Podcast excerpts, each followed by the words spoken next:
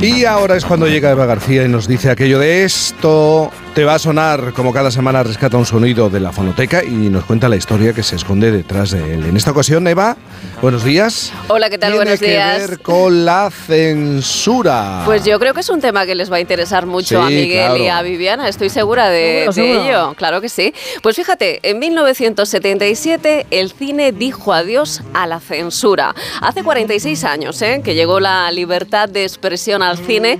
Concretamente fue un 1 de diciembre cuando se publicó publicó en el BOE un real decreto por el que se suprimía la censura, se consagraba la libertad de expresión y se liberalizaba la entrada de todo tipo de cine extranjero a España.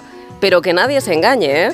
porque la última película censurada en España fue en época de la democracia. León se subió a la tapie y yo se lo alargué.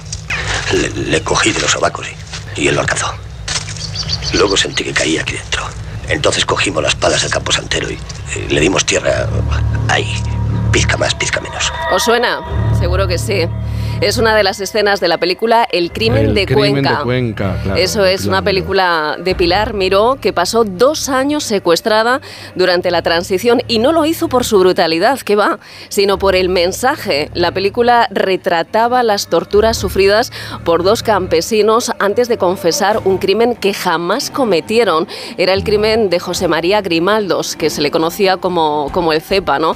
Aquellas torturas fueron infringidas por miembros de la Guardia Civil y eso realmente se mostraba sin ningún tipo de pudor en la película. Claro, en diciembre de 1979 el Ministerio de Cultura paralizó la concesión de la licencia y no solo no se estrenó la película, sino que se dictó el secuestro de todas las copias y se procesó a la directora, ¿verdad?, a Pilar Miró, por injurias a la Guardia Civil. Bueno, todo aquello ocurrió durante el gobierno de la UCD de Adolfo Suárez.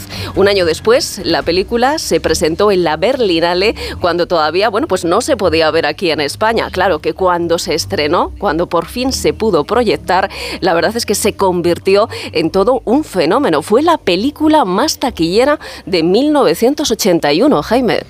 Y ya que estamos hablando de ese periodo de la historia de nuestro país, con la transición se inició una nueva etapa, el de la modernidad, con otro tipo de géneros eh, cinematográficos. Claro, fíjate que ya con la muerte de Franco en 1975 se pudo ver el primer desnudo integral del cine español con la película La Trastienda, protagonizada por María José Cantudo. ¿Te acuerdas, Viviana? Me acuerdo perfectamente, además me acuerdo en el cine que la vi en Barcelona. sí, ya lo sabía yo. Fíjate que con aquella película se inició el cine del destape. Y algo que me ha llamado muchísimo la atención fue el primer desnudo autorizado en televisión española, que fue el de Nuria Esper en Salomé. Y en principio aquello solo se vio en el circuito catalán, ¿no? Era el año 1977 y entonces la actriz aparecía así como de espaldas y llevaba pues un aparatoso vendaje, ¿no? Bueno, con el fin de la censura, los cuerpos desnudos dejaron de estar prohibidos. Y claro, hubo mujeres como Bárbara Rey, Amparo Muñoz, Susana Estrada o que se convirtieron en grandes iconos del, destape. Aunque es verdad que se echaron así como a un lado con la llegada del cine clasificado. ¿Os acordáis del cine de la clasificación esta de S, verdad? Que vivió sus años dorados entre 1978 y 1983. Y la primera película española que recibió esta clasificación fue fijaos qué títulos ponían, ¿eh? Una loca extravagancia sexy que recreaba un espectáculo de alto contenido erótico. La verdad es que lo de menos era lo que contaban estas películas, lo que interesaba era lo que se veía. A colegialas, había adulterios, tríos, en fin, de todo, ¿no? La gente hacía cola para ir a ver estas películas y desde luego que algunas llegaron a recaudar millones de pesetas, increíble. Pero es que hubo mucho más, porque hubo también cintas que eran un poquito más serias, más reflexivas, ¿no? Que hubieran sido impensables, desde luego, en años anteriores. Por ejemplo, El Diputado, una película de Eloy de la Iglesia en la que José Sacristán interpretaba a un político de izquierdas y homosexual. Juanito, me, me gusta que hayas sido sincero conmigo y que me hayas contado tus cosas. Pues a mí me jode haberte contado todo esto. ¿Pero por qué? Porque sí. ¿Por qué tengo yo que hablarte de mi vida? ¿Por qué tengo que contarte todos mis rollos? Porque siempre es bueno decir la verdad. La verdad, no le echas tu cara, nena. Me gustaría saber qué dirían de ti si supieran la verdad. Si supieran que eres un maricón. Mi vida particular no le interesa a nadie, no tienen por qué enterarse. Pues imagínate que se enteran. Imagínate que se enteran que estás pagando a un chulo como yo.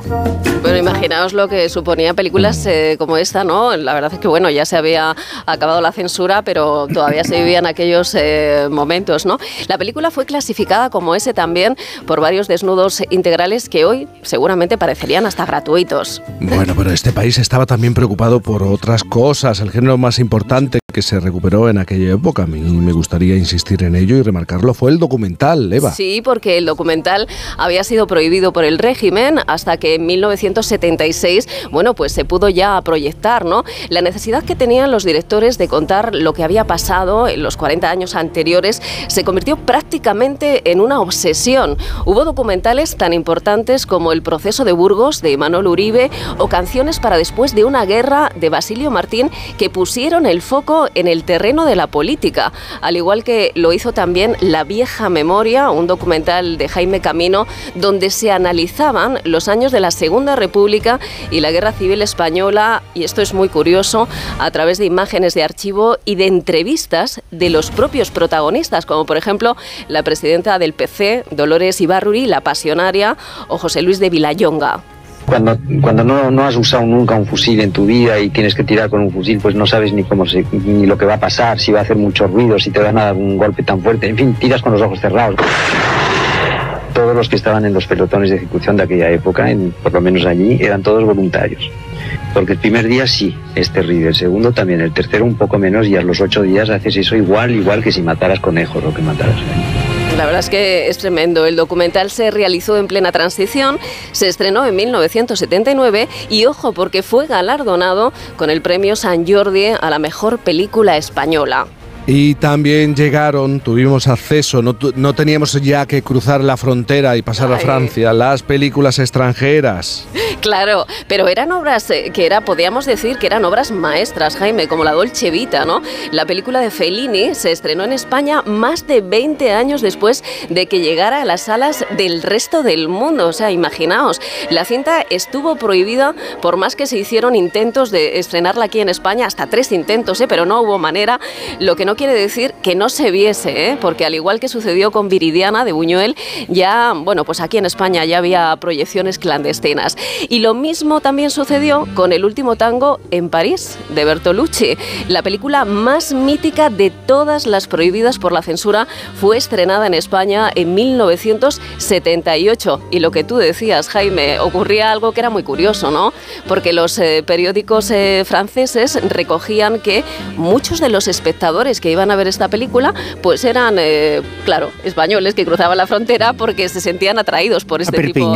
Efectivamente. fíjate, es que ahora mismo ves a, ves a, Miguel Reyán y ves a Viviana y yo les estoy mirando la frente y ojalá pudiera ser transparente y ver todo lo que está pasando por, por sus cabezas, ¿no? Porque pues yo lo mío lo digo muy fácilmente, tan cerca, tan lejos. Sí, es verdad. ¿eh? Es como África, sí, es una cosa que está ahí al lado y en cambio nos resulta muy... Es verdad, sí.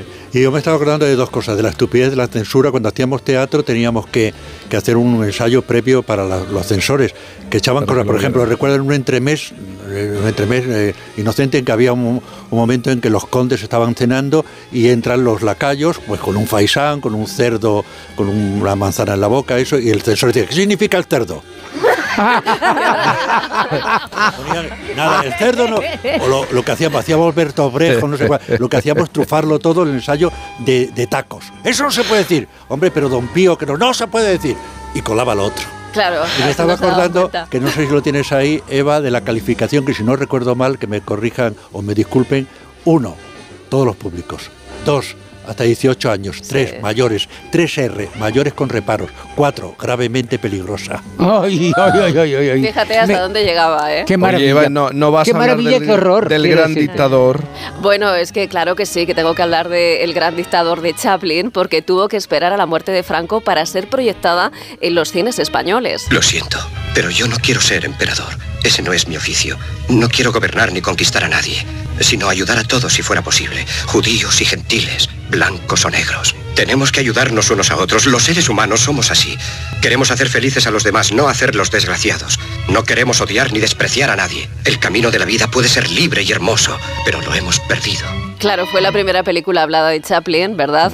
Y en la que aparece con un gesto así como muy serio, era una sátira en realidad, ¿no? A la dictadura de, Hitler. Bueno, Charlotte fue uno de los creadores que pasaron a engrosar esa lista negra de artistas vetados por Hollywood. Y, tenemos eh, un minuto para acordarnos de Tres eran tres, un cine más ligero, de corte social que reflejaba la España de aquel entonces. Claro, el cine de Pajares, de Esteso y de Ozores, que cumplió una labor de documentación histórica muy importante, porque posiblemente fue el único cine social que se hizo en España durante la transición, el que reflejaba lo que estaba pasando en el país. Y ahí tenemos películas tan divertidas como Los Vingueros, Los Liantes o Todos al Suelo. En realidad, ellos lo que consiguieron fue retratar los temas que preocupaban a los españoles de aquella época el divorcio, las madres solteras, el desempleo o la vergüenza de clase, claro. Y hay algo que escuchar, gracias Eva, hay algo que escuchar en este programa. Esto. La